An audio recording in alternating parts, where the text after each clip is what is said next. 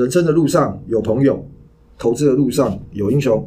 大家好，我是你的好朋友武兰教授，欢迎各位同学来到量化英雄学院。感恩节快乐！上个礼拜四啦，其实我根本没有想到感恩节，那只是因为上个礼拜看郭董，看他一直在提到感恩节啊，对，他说什么什么大家感恩啊，什么祝大家感恩节快乐。郭董嘴巴讲出来，我就觉得哦，原来其实在台湾好像大家也都很重视这个节日哦。那你知道感恩节要吃火鸡吧？对，感恩节是吃火鸡。你有吃过火鸡吗？好像不好吃哎、欸。对对对对，我跟你讲，真的是很难吃啦，因为它那个肉很硬。台湾平常有没有在吃火鸡肉？因为有人跟我讲说，其实台湾的火鸡很多哈。那嘉义不是什么火鸡肉饭吗？那是真的火鸡吗？对吼，火鸡肉饭。啊、你是嘉义人吗？不是、啊。哦，你不是嘉义人。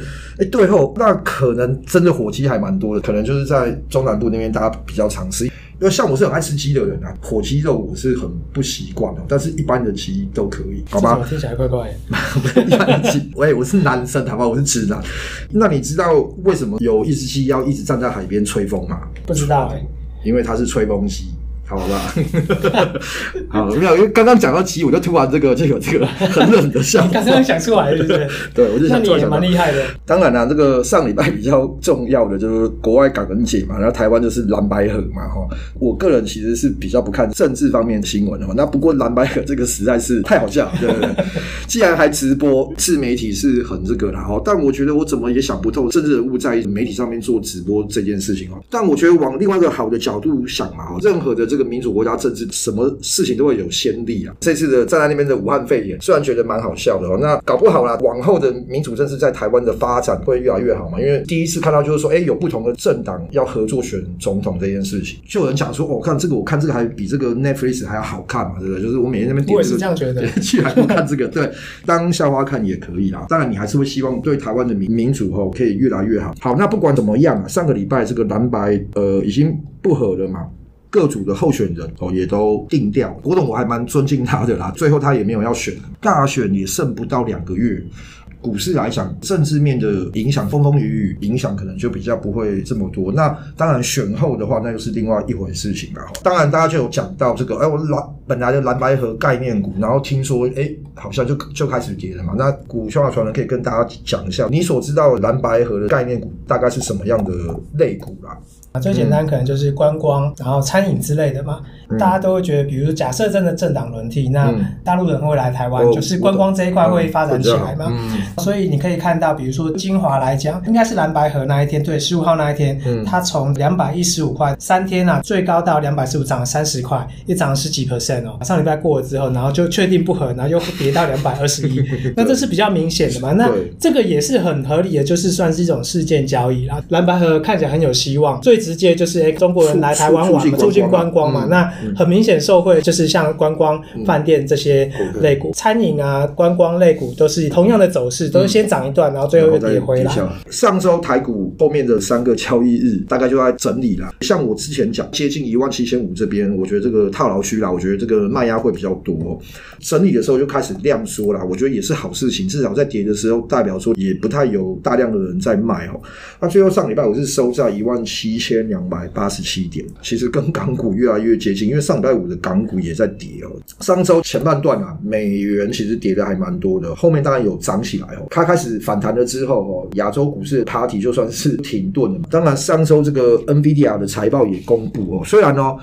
它的这个财报公布是优于这个华尔街的预期哦，但是因为它之前其实这个大涨哦，看起来是已经有在反映它的这个财报哦，所以说它这个财报公布之后，其他的股价其实还是在继续的跌，大跌，连带啦影响到 AI 类股，拉低了台股的表现哦。随着美元的需求降温嘛，因为我觉得至少啦十二月应该不会再升息，对美元的需求一定不会像之前哦。当美元需求降温的时候，我觉得热钱我觉得还是会继续回流到亚洲市场。如果说这个钱继续回来的话，其实反映到明年二零二四年的 Q one 哈，我觉得这个淡季不淡的可能性都还是有。再加上这一波 AI 修正还蛮多的，诶，那到底会不会有一个诶年终的行情哈，或者是这个封关前来一个这个反弹？我觉得都是有机会的。今年二零二三也没剩多少天了，我觉得反正大家就是这个保持平常心吧。好吧，那股票法传人来跟大家讲一下这个礼拜跟大家报告什么。好，反正我们现在还是例行公事，先跟大家讲一下，目前三个策略跑到录音为止啦。嗯，然后月营收这一次看起来还不错，四点三一。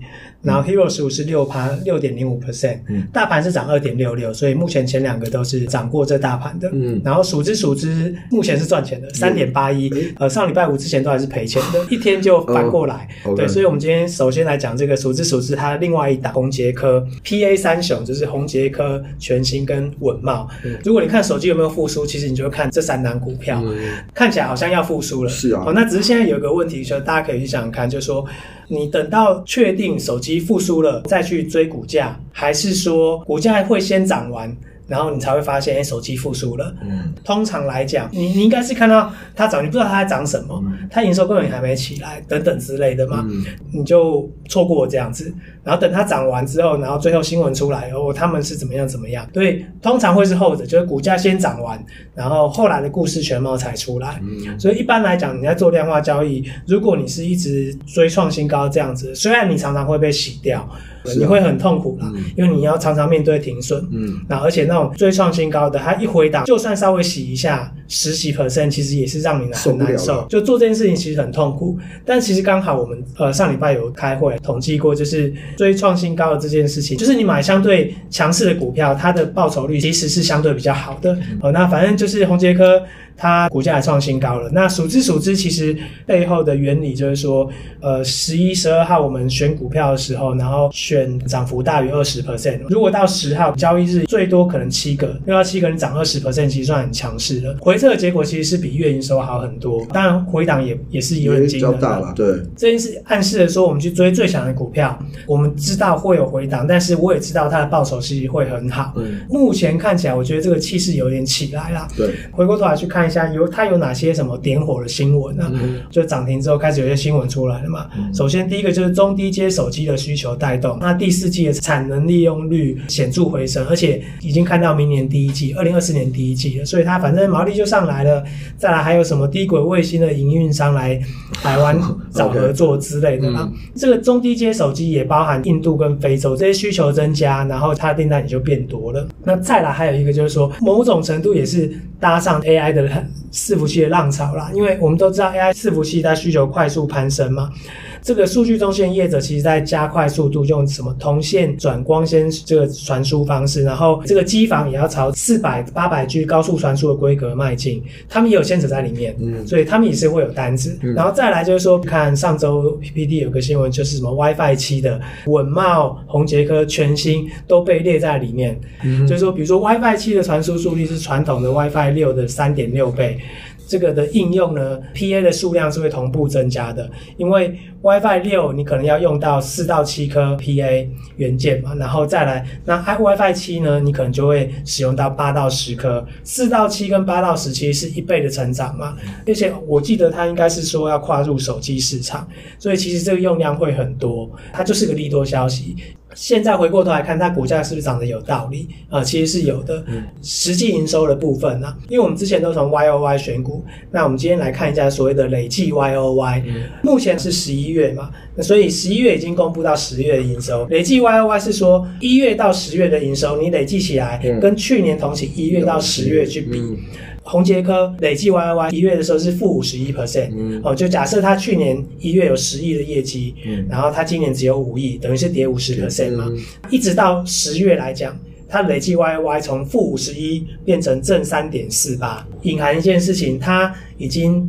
回到去年的水准，甚至比去年更好了。全新也是，全新从一月的累计 Y Y 负六十 percent 到现在是负八 percent 哦，应该有可能累计 Y Y 就是翻正，嗯，就是它今年的营收是比二零二二年好的。嗯哼，好，那再来就是稳懋。稳懋是从负五十五 percent 到负二十一，这些数据看起来好像没有什么，可是其实并不是。对照这个股价好了，宏捷科营收回到去年的水准了，它股价从今年年初最低七十块，我们如果是当下是一百三十九，其实涨了快一倍哦。你以为手机还没复苏，它的营收已经告诉你它回到那个水准了，那这样到底算不算复苏？不管是不是复苏，其实也不重要，重点是。七十块到一百四，我们有没有参与到？对对，那虽然我是买，我们这里是买一百三十几啦，它后面搞不好会更多，因为我们刚刚讲嘛，以前是四颗到七颗，那如果以后是八到十颗，然后全都找他要，它比二零二二年的营收或是二零二一年营收再更多，好像也是理所当然。股价可不可以更高？看起来是有，我觉得这样的推论其实是合理的嘛。那我们再来看全新好了，全新从负六十的累计 Y Y 变负八 percent，它就是很努力在追业绩。它的股价是从七十一块年初最低的时候，现在是一百八十三块。对，所以它已经涨一百五十七%，其实比红杰科恐怖哦。而且它已经是创历史新高了，股价已经创历史新高。其实某种程度也意味着，真的花钱去买这样股票的人，他们看到更多更多，只是他还没爆出来。嗯、我们在做量化就有这个优势，就是说，其实我不知道它后续会怎么样，但是反正我现在就先买，先上车了。对，我们先上车了。对，希望可以做久一点。那个文茂就比较惨一些，嗯、也不是比较惨啊。其实它从负五十五到负二十一，它也是有在进步，嗯、只是它股价是没什么涨。年初可能一百四十、一百五十，然后现在也是大概在一百五、一百六这这附近，就其实没什么动。下一步就换它。对，也有可能，因为我们刚刚讲宏杰科快要一倍嘛，快一百 percent，全新是有一百五十七 percent。所以回到一件事情来，就是说手机要不要复苏，其实也不是那么重要，重点是你还没确定它复苏。就今年来讲，它已经涨很多了。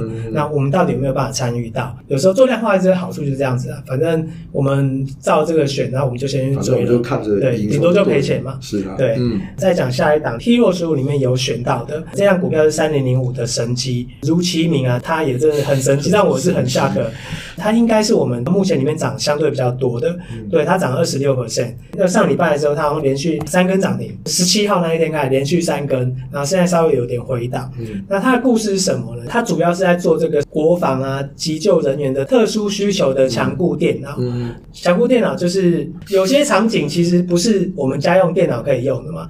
第一个军事国防，对不对？假设你战车里面要一台电脑了，飞机上啊，对，而对对等等之类，因为他们可能因为使用环境的关系要耐摔，那或者是比如说你在挖石油、天然气。那你你一定要去呃，能够很精准的计算我要怎么弄嘛，嗯、对不对？然后天然资源或挖矿或什么等等之类的，嗯、这些电脑要比较耐用的，他们看起来在这一块是收获蛮多的。主要是他们的子公司是神机科技啊，最近又推出新一代 S 四一零那个半强固型笔记型电脑，看起来是这个东西蛮有吸引力的。那他们自己也讲，就是说业界还有机会从八 percent 到十二 percent 的成长。八到十二 percent 的成长，涨幅其实五十八，八到十二，对啊，对啊，蛮多的。嗯、正常来讲，我也是不会买这张股票，可能我也以前会觉得它是个很牛的股票。嗯，这一次你知道做量化就是一直打破你固有的那种正常不会想买它啦，呃、对，主观观念，对，对啊、但是总是会有想不到的惊喜，然后就跟它的名字一样，嗯，对，神基啊，对啊，真的是非常神啊！希望它能保持到我们换股的时候。是啊，做量化其实就是蛮辛苦的一一件事情。我所谓辛苦的事情就是说，你常常会停损的。我想人的心态再怎么健康，当你很长的时间都一直在停损、停损、在赔钱的时候，其实真的是会很沮丧哦。还有一种情况会沮丧，嗯，你没有赔钱，但你赚没到的时候，没 赚没人家多，一定会沮丧。对了，对了，是。如果你们身边有做量化的朋友，其实我觉得都是一样。应该说，我们的主要的目标其实就是赚大赔小。然后停损的时候，我们真的没有会这么 care 的，反而是我该赚的时候没有赚到，反而是我们最 care 的事情哈。用量化做股票这件事情哦，我觉得对现在的我们来讲，说是事半功倍啊。有这么多股票，你要快速的从这么多股票，然后选出哎，我们第一个我们先认定的营收的条件。你光营收前五趴，每个月至少就有七八十档了吧？对啊，那选完之后，你还要再从里面符合到我们设定的给他的一些条件。我觉得量化来做，其实快非常非常多了。如果说你是真的要开始做量化的话，我觉得还有一件事情很重要啦，就是说你你到底能不能彻底的去执行你的策略啊？其实我在外地上面有讲哦，如果说你的回撤，比方说你都是每个月的一号做执行，然后月底卖出。回测出来，你都觉得这个结果还不错。可是当你实单的时候，你却不是这么去做的时候，那其实是还蛮危险的哦。那等于就是说，你前面做的回测都没有用。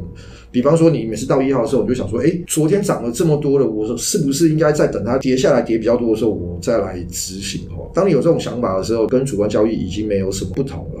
但是人家做主观交易的时候，其实他们的盘感是非常非常强的哦。那如果你的盘感也不够强，那你再这样做的话，其实你得已经做成四不像。市场上觉得大部分赔钱的也都是在这一群里面啊。我们在推广量化的好处哦，但我必须也要再三的强调，当你决定做量化的时候，绝对不是说每个月或是时常在做修正哦，那这个就不是所谓做量化的优势哦，你反而把它的优势变成交易上面的劣势这样子。今天一样就谢谢股价传人的分享。那大家对我们聊到的观念有任何的问题，或有什么想法想要讨论，都可以在脸书的粉专或社团留言。粉专可以搜寻量化英雄学院，社团可以搜寻智能古巨基，帮我加入点赞并且追踪。谢谢今天的收听，祝各位同学投资顺利。量化英雄学院给你投资新观念，我们下次见，拜拜，拜拜。